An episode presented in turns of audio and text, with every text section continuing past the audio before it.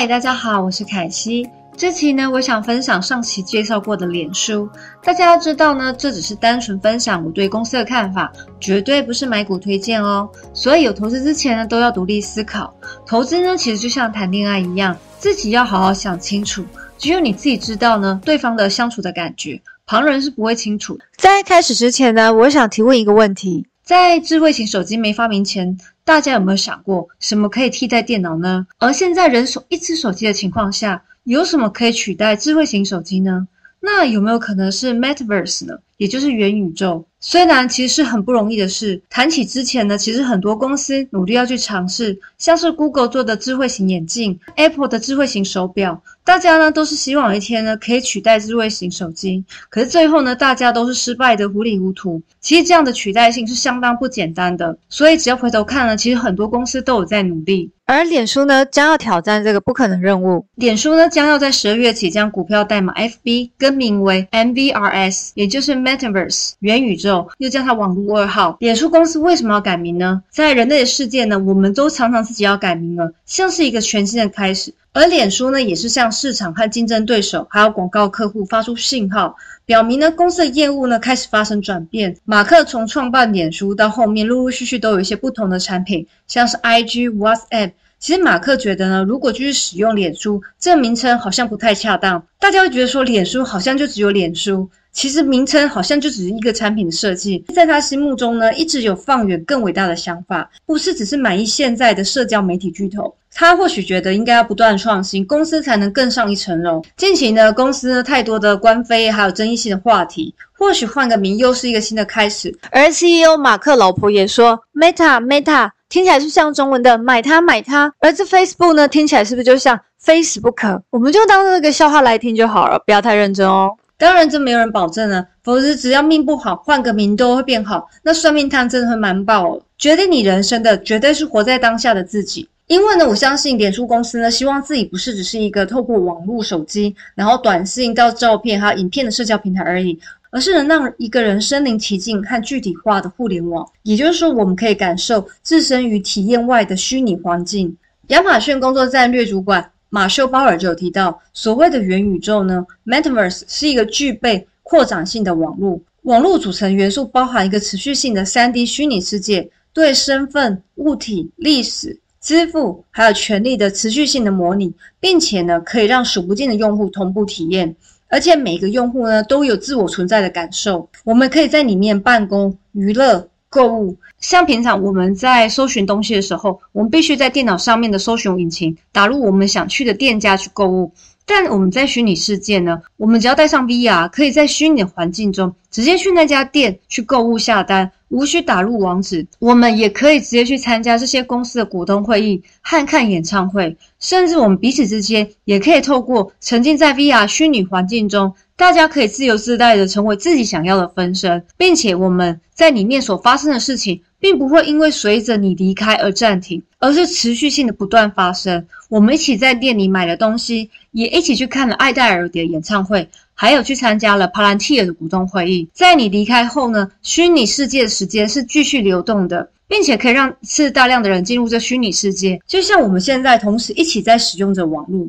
实践这个元宇宙呢，所需要的基本架构呢，是以硬体为基础，像是 VR 这些设备，还有我们看不到的强大的高速的网络和计算，远比现在虚拟游戏上更大的生态平台，里面也是使用区块链的技术。在虚拟世界呢，需要自己的独立的经济系统。马克呢，简单对于元宇宙的定义是说，就是另一个网络，让我们可以直接活在这网络里面。目前的科技，我们都是用二 D 的荧幕进入世界，可是，在元宇宙的技术呢，我们我们可以透过三 D 的方式就进入虚拟世界。也就像是一级玩家电影里面真实的情节。不过，在现实生活中，要实现这个元宇宙，将会挑战到政府的法规、数据的安全。在虚拟世界呢，必须要提供足够的经济保护，还要确认我们的社交身份。里面的完整架构不是单单靠一家公司就有办法全部集合而成，而是需要不同的科技公司加入发展和推动。现在的状况呢，其实就像早期的亚马逊，它勇敢的去扩展新的领域云端一样。那时候其实没有这样的东西。本来亚马逊只是一家电商公司，因为不单单满足于现状，而是有更大的梦想，才有崭新伟大的网络时代来临，带动很多新产业板块发展，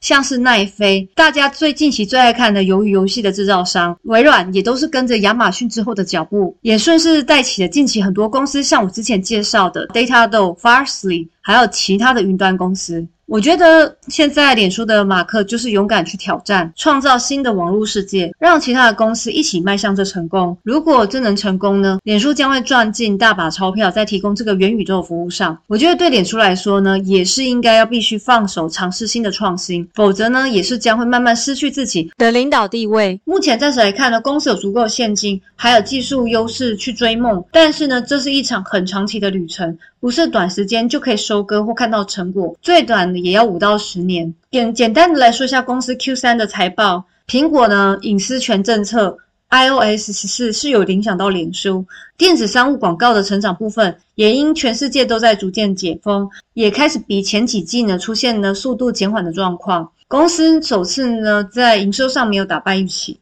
当天的财报出来呢，马上就反映在当天的股价上。二零二一年第三季，脸书营收来到两百九十点一亿美金，对比去年同期成长是三十五点一 percent，但比今年第二季呢，则大概是持平的状态。其广告收入的部分则是来到两百八十二点八亿美金，对比去年同期呢，则是成长三十三点二 percent。可是比起前一季就小幅下滑一 percent。今年第四季呢，脸书给的营收指导保守的认为呢，营收会介于三百一十五亿到三百四十亿之间，所以年成长率估计在十二点五 percent 到二十一点五 percent 之间。那目前公司的内在价值到底多少？参考其他分析师的 DCF 还是六百七十七。我上一集之前的估值是六百，但是因为呢公司开始要发展元宇宙，每年要花一百亿现在这上面，而 DCF 的算法其实现金流是很重要的。以最近的公司的发展估值呢，我要改为四百五十块。公司每一年要花一百亿在元宇宙上面。这个估值呢，给有兴趣的朋友单纯参考。因为即使公司经营就算很成功，也不一定反映在股价上。其实微软也是低于现在内在价值。但公司长期来看成功与否呢，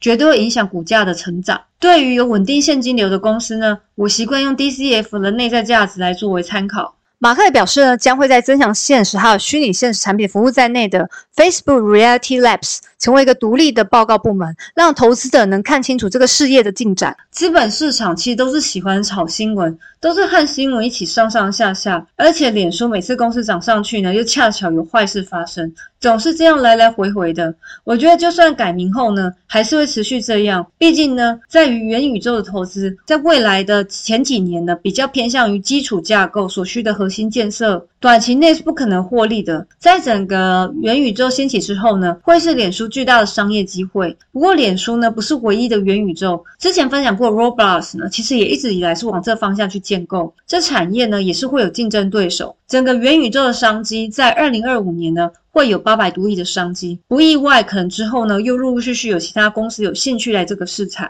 渐渐的也会带动其他的产业，像是半导体呢，高通呢可能可以从这个手机领域又跨足到元宇宙，还有之前分享过的 AMD 啊、NVIDIA 都将会受益。或者是我之前自己分享过的 Coping 穿戴装置的公司，当然 WiFi 呢将是元宇宙装置无线化的关键，所以像之前分享过的 Skyworth 呢，都是相关产业。但是呢，不要忘记回报和风险是永远并存的，不能只是想到好的一面，忽略风险随时在测。现在其实还是在很早期的阶段，不过是个新鲜话题，让这个市场不会寂寞，吸引更多的投资者兴趣。结论来看呢，我个人看法是，脸书老板马克呢对元元宇宙寄予厚望，希望把元宇宙的技术可以接太手机。他每年也将投资一百亿美金，全力去实现他这个梦想成功。撇开公司的一切流言官非，公司发展到现在已经有三十五亿人口每个月使用公司的社交软体平台，市值也接近一兆美元。公司的财务能力得到证明，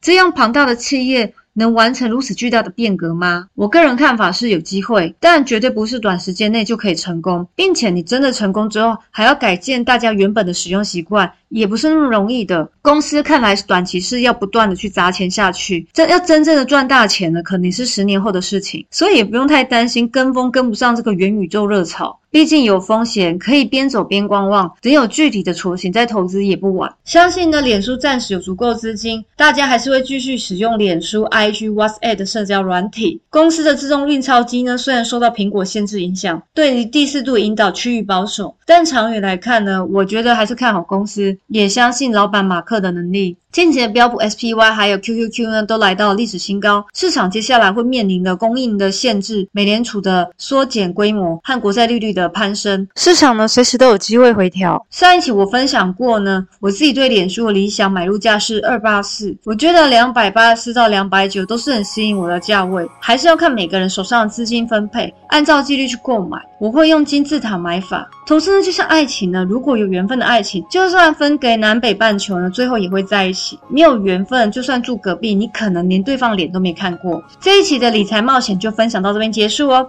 投资理财有风险，做决定的往往都是自己，要好好自己思考过再投资。我们下期理财见，拜拜。